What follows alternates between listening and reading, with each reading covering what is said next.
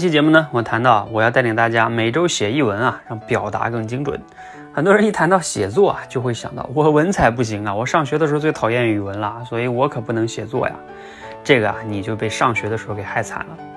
其实啊，写作这件事儿呢，跟写作文上学时写作文是完全不一样的。写作文的时候呢，老师是为了应付考试，有时候要要求我们用什么成语呀、名言名句啊，其实是没什么用的。我们普通人进入社会之后啊，我们说的写作不要求文采，要求的是什么呢？有主题，逻辑清楚，然后呢，并且素材得当，而且最好啊还能表达的时候善用一些类比啊，让你表达的更通俗易懂，是为了我们说话服务的，不是为了文绉绉的写那些东西。所以 你不要被那个上学的那个叫文采写作文给坑住了。